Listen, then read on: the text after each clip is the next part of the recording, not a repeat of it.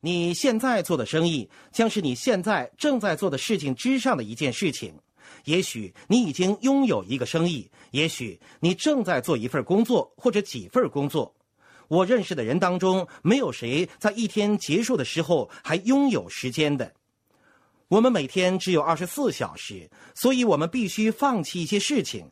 比如说我自己，我就放弃了一些看电视的时间、打保龄球、高尔夫球的时间，放弃了一些玩乐的时间。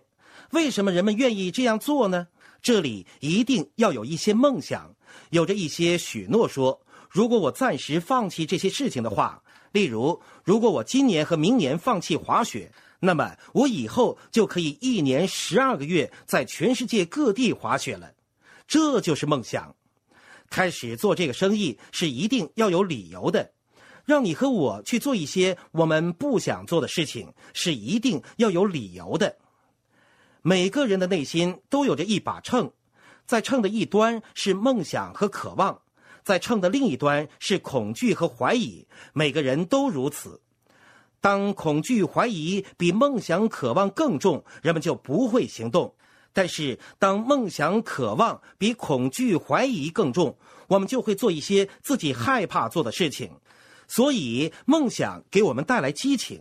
除非你有着一个可以实现的梦想，有着一个最终能够给你回报的东西，否则你为建立这个生意而付出的代价实在是太高了。好了。如果梦想只是一个梦想，那是不够的。我相信你们都听过这个说法：“你只是一个梦想者而已。”如果有人对我说这样的话，我会多谢他们。我把它当作是一句赞美，虽然他们并不是真的在赞美你，但我们都知道，改变这个世界的人是梦想者。如果他们想羞辱我的话，他们会说我做白日梦，这是不同的。一个梦想者有着目标，他或者正在寻找一个具体的方式去实现梦想，或者已经在运用这个方法，在努力工作以便实现梦想，这是好事。而一个发白日梦的人总是等着中头奖。一个发白日梦的人会说：“如果你给我一部劳斯莱斯，我肯定会要的。”他们没有承诺，但是实现梦想必须要有承诺。什么是目标呢？目标就是加上成本，再加上日期的梦想。如果我们有了这三样东西，我们就有了一些承诺，就有了行动计划。我们在帮助一对新夫妇起步的时候，我们和他们一起坐下来，让他们列出他们想从这个生意里得到的五种东西。这五种东西必须是他们通过其他手段实现不了的。因为如果他们可以通过其他手段可以得到他们想要的东西，那么告诉他们这个生意可以帮助他们也没有什么用了。然后他们就会了解到他们要付出什么成本，明确他们什么时候可以实现梦想。这些综合在一起就是一个行动计划。如果我现在要启动一个新人，我就要和他坐下来，找到他想从这个生意中得到的五样东西。这是他们在其他地方无法得到的，否则他们就没有理由来用这个生意去得到这些东西了。然后我们一起来看看，得到这五样东西需要多少钱，他们什么时候想要，然后就得出了一个具体的行动方案，一套行动方案。现在我们有着一个生意，让我们去运用。当所有这些东西都齐备的时候，而对这五样东西的渴望也足够强烈。现在我们就可以发现无数个名字了。我们要严肃对待每一个名字，因为名字是我们建立这个生意的资源。我们要看四个不同的类型：首先是朋友，第二是亲戚，第三是熟人，第四我们有着一个大金矿，那就是陌生人。这就是四大类。首先是朋友，我们希望给每一个好朋友一个机会。我们真心希望他们能够尝试。如果他们能和我们一起发展这个生意，那么我们之间的关系就变得非常特别了。我们共同建立这个生意，一起来改变生命。在这么多年里，我有机会帮助我的一些朋友，这种经历几乎就像是婚姻一样美好。所以你要给他们这个机会，然后你要给所有的亲戚这个机会。你不希望他们之中任何一个人将来对你说：“为什么你当初不告诉我这个机会呢？”把这个机会带给他们，让他们尝试一下。然后就是熟人，到了这时候，你才会真正去推荐一些人。他们认识你，但是不太了解你，不知道你时不时会有一些不着边际的疯狂想法。在他们之中，你才第一次有了可信度。然后就是陌生人，陌生人是你们真正要下功夫的地方。想想看，在陌生人这个类别上，你有着两亿五千万个名字。我敢打赌，你花一辈子的时间在这份名单，也不可能用完它。所有这些陌生人都在等着别人对他说：“嘿，你好吗？”一切都从“嘿，你好吗”开始。世界上大多数人都双手交叉放在胸前，他们的思想大门紧闭，从来不会和别人做眼神接触。他们都在被动等待有人对他们说：“嘿，你好吗？”我之前看了一本书，上面说世界上最成功的人只是每天接触一个陌生人而已。很多年之后，我读了另外一本书，它让我明白为什么这种每天接触一个陌生人的做法会让你成功。它的确会的。我发现，所有的钻石、翡翠和在这个生意里成功的人，他们都有着每天认识一个陌生人的习惯。只需要你说：“哎，你好吗？”你能这样说吗？很好，再说一次吧。看，第二次是不是比第一次更容易？第三次会更加容易的。以后就不用说了。你可以做出一个决定，成为每个人的阳光，并把阳光传遍到全国每个角落。嘿，你好吗？嘿，你好吗？嘿，你好吗？我对人们说：“嘿，你好吗？”并不意味着会有事情发生，因为人们也许不会回应我，但是没有关系，我可以继续对下一个人说：“嘿，你好吗？”有时候我们会聊开了，会成为朋友。而有时候这些问候不会有什么结果，但是每一个人都因为“嘿，你好吗”这句话而感动，这就是你和别人建立联系，在你的名单上增加名字的方法。你的名单越长，你的生意就会越大。现在我想问你们：你们多少人认为，如果确实下定决心的话，你完全可以每天认识一个陌生人的？好，你们多少人认为，如果确实下定决心的话，你可以在未来三十天之内每天认识一个陌生人的？我要考验你们的，不要因为旁边的人举手你就举手。你们多少人认为，如果你确实下定决心，而且你也有着一个理由这样做，你是完全可以在未来五年里每天认识一个陌生人的？好，现在想一想，五年，每年三百六十五天。那么你会认识一千五百到两千人左右，对吧？你们多少人认为，你和一千五百到两千人说话，应该可以从中找到希望每个月多赚三千块钱的六个人的？现在我们正在揭开一个巨大的谜团，很多朋友在夜深人静的时候苦思冥想。不知道自己能否做成这个生意，怀疑这个生意到底适不适合自己，觉得自己不可能像那些人一样，不知道这个生意究竟能否做成功等等。我们已经越过了所有这些谜团，那些怀疑。我们已经知道你是可以做到钻石的。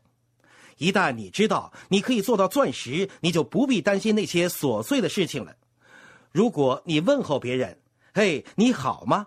他看都不看你一眼，没关系啊，我才不在意呢。我会去和另外的人谈话的。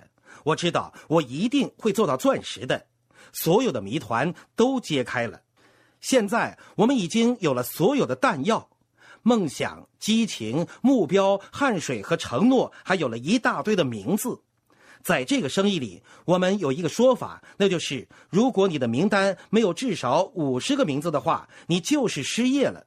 少于五十个名字是很难让你建立正确姿态的，因为你会小心翼翼的对待每一个人，生怕他们不加入，这样你的姿态就不对了。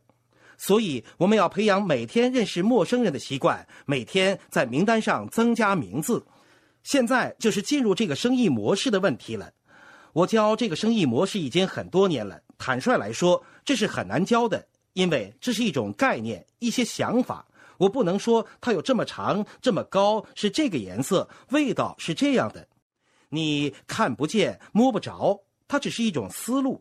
然后我开始想，我们生活在美国的中西部地区，我想到十八和十九世纪的情况，当时整个美国都为淘金热而发狂。我过去也常常幻想自己加入淘金者中，幻想着自己跳进浑浊的河流中，一身泥泞挖掘金沙。我就是这种性格的人。我们也看过一些旧电影，那些淘金者沿着河流挖掘金子，他们还带有很多设备：斗车、铲车、运送带、筛子等等，去挖掘金子。我在想，嘿，对了，我们不也是在挖掘直系吗？我们只需要一些工具，就可以挖掘直系了。我开始朝着这个思路去想。首先，第一步是，我们要做 QI 过滤性邀请。也就是把大堆大堆的没有直系的泥沙过滤掉，剩下一些含直系量高的沙子。然后我们走第二步，讲计划，进一步筛选。接下来是第三步跟进，而最后一步，我们就可以拿着大袋子放在机器下面，自然就会有很多直系掉进口袋里了，对吗？这就是我们的想法。我们和人们谈这个想法，他们也能明白，因为这是我们看得到、摸得着的。我们可以理解这样的工作方式，那些工具和机器等等，所以这样讲解是行得通的。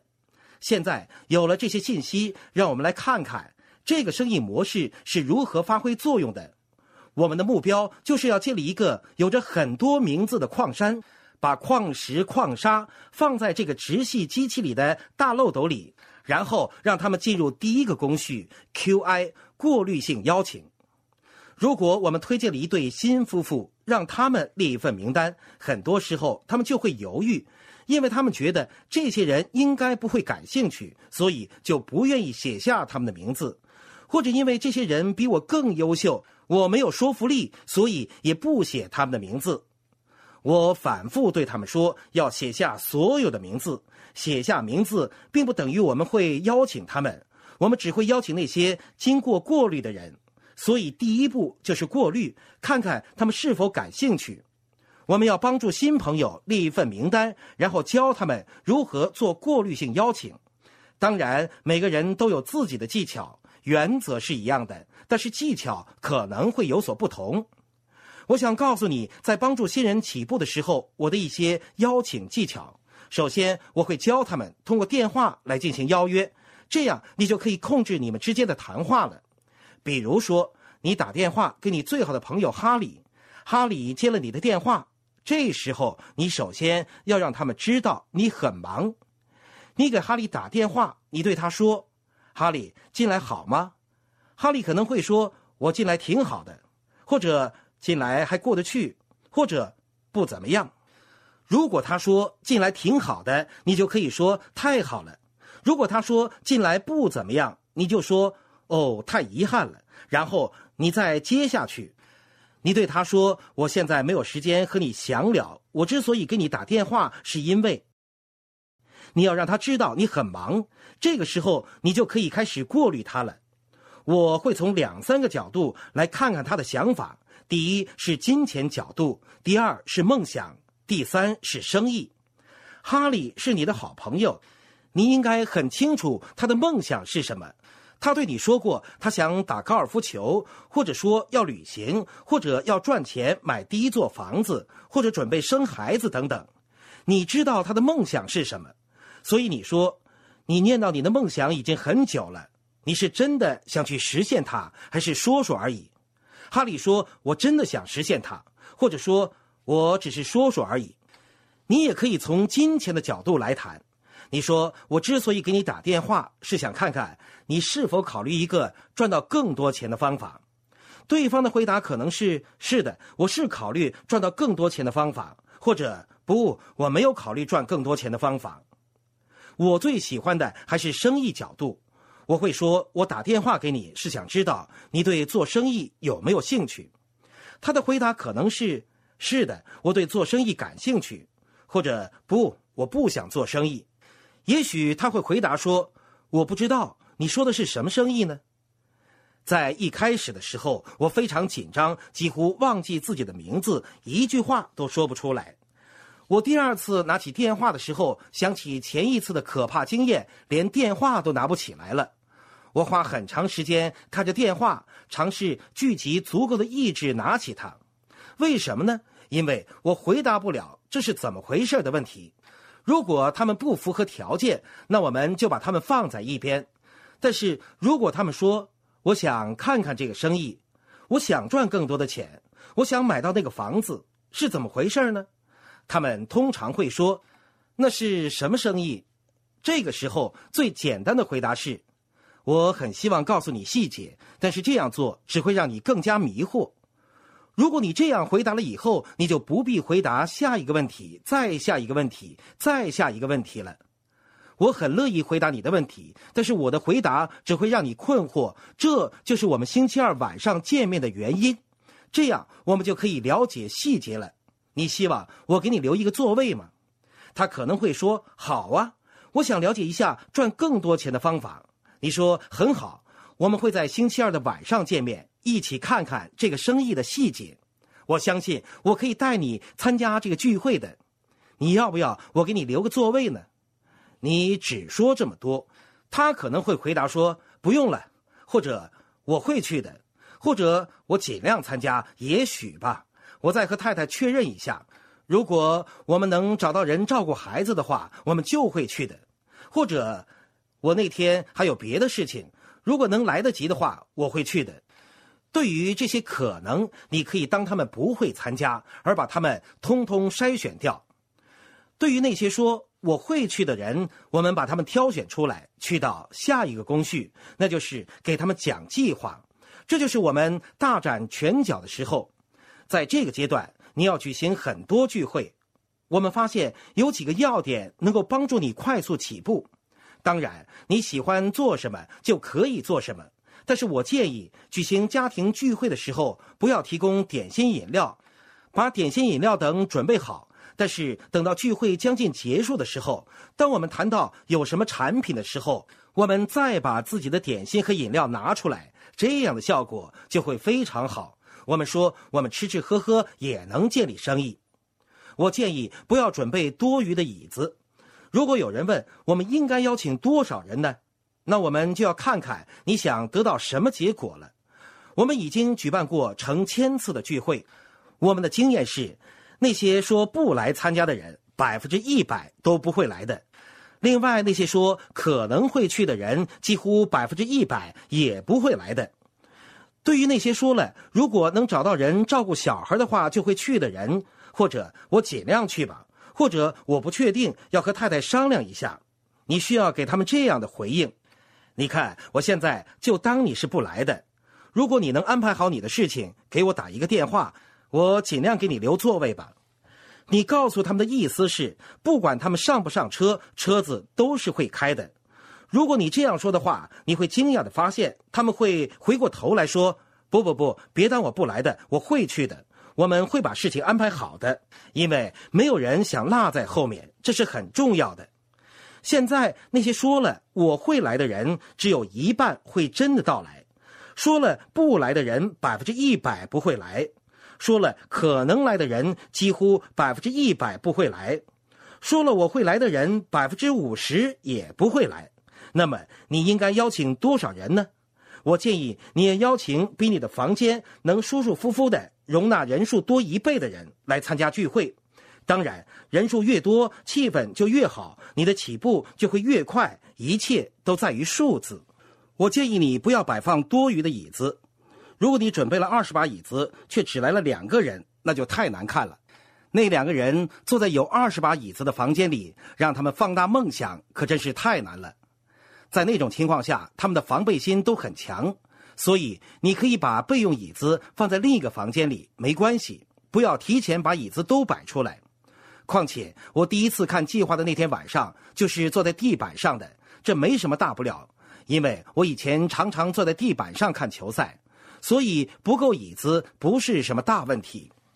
我还鼓励男士穿西装打领带，这听起来可能有点奇怪，但是我还是鼓励男士们穿西装打领带，女士们可以穿西装套裙。坦率来说，我太太和我在家里也是从来不穿西装套裙的。亲爱的朋友，想获得更多的成功经验吗？请关注微信公众号“炫色安利微商旗舰店”，我们将为想成功的你提供更多的精彩信息。炫色安利微商旗舰店等你哦。